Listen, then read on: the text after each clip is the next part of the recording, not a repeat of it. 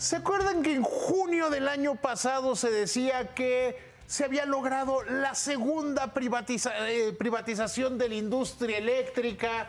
¿Qué tal, Manuel? ¿Cómo estás? Buenas noches. Buenas noches. Y que Comisión Federal de Electricidad ya iba a tener toda la capacidad de producción. Hoy sabemos totalmente claro que no era tan así. Se confirma que no era así. Se confirma que no era así.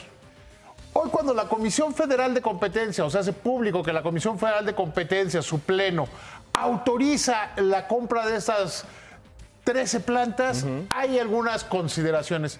Punto número uno, lo que había dicho yo, el padre del Real Superior, desde el principio y que a la realidad. Por ahí de junio del año pasado. Junio del año pasado, que no se le estaban vendiendo a Comisión Federal de Electricidad. Que se había creado un vehículo que es el Fondo de Infraestructura Mexicano y el, y, el, INADIN, el INDAVIN, que es el instituto, que, que sí es del gobierno, que ellos lo compraran. Se había dicho que iban a comprar la totalidad de estas plantas y que iban a pagar 6 mil millones de dólares. Tampoco fue así. Entonces, ¿quién la compró? Resulta, no, resulta que la Comisión Federal de Competencia les pone cuatro condiciones. Condición número uno, que antes de 24 meses solo tengan el 51% de, ese, de esa inversión. Es decir, que van a tener dos años para conseguirse un socio. Punto número dos, que tengan una administración independiente. Es decir, que haya representantes y que haya consejeros independientes que no estén vinculados, que no hayan trabajado los últimos cuatro años previos en el gobierno y que le tengan que rendir al mercado competencia.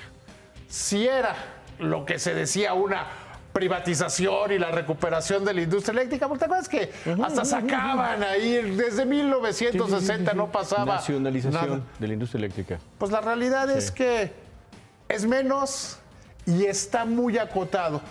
Tendrán los compradores, el Indavín y, eh, y este Fondo Mexicano de Infraestructura, 10 días para aceptar o no las condiciones impuestas por la Comisión Federal de Competencia Económica, aunque por el comunicado de la Secretaría de Hacienda ya queda claro que van a decir que sí. Pues sí, 24 meses, ya es otra historia. ¿Y sabes qué es lo más chistoso? Muy bien. ¿Mm? Que el dinero ya hasta se lo gastó Iberdrola. Pues ¿No te acuerdas que hizo inversiones en pues Brasil y, otras en México? Pero la operación está sujeta a condiciones y no es tan como se dijo en el discurso político. Vámonos, David. Antes de irnos, Nacho de Champs, un banquero, quizá el que tiene el mejor currículum en este país de los que actualmente viven, fue nombrado presidente y director general de Banamex, pero tomará el cargo cuando Citi y Banamex se separen.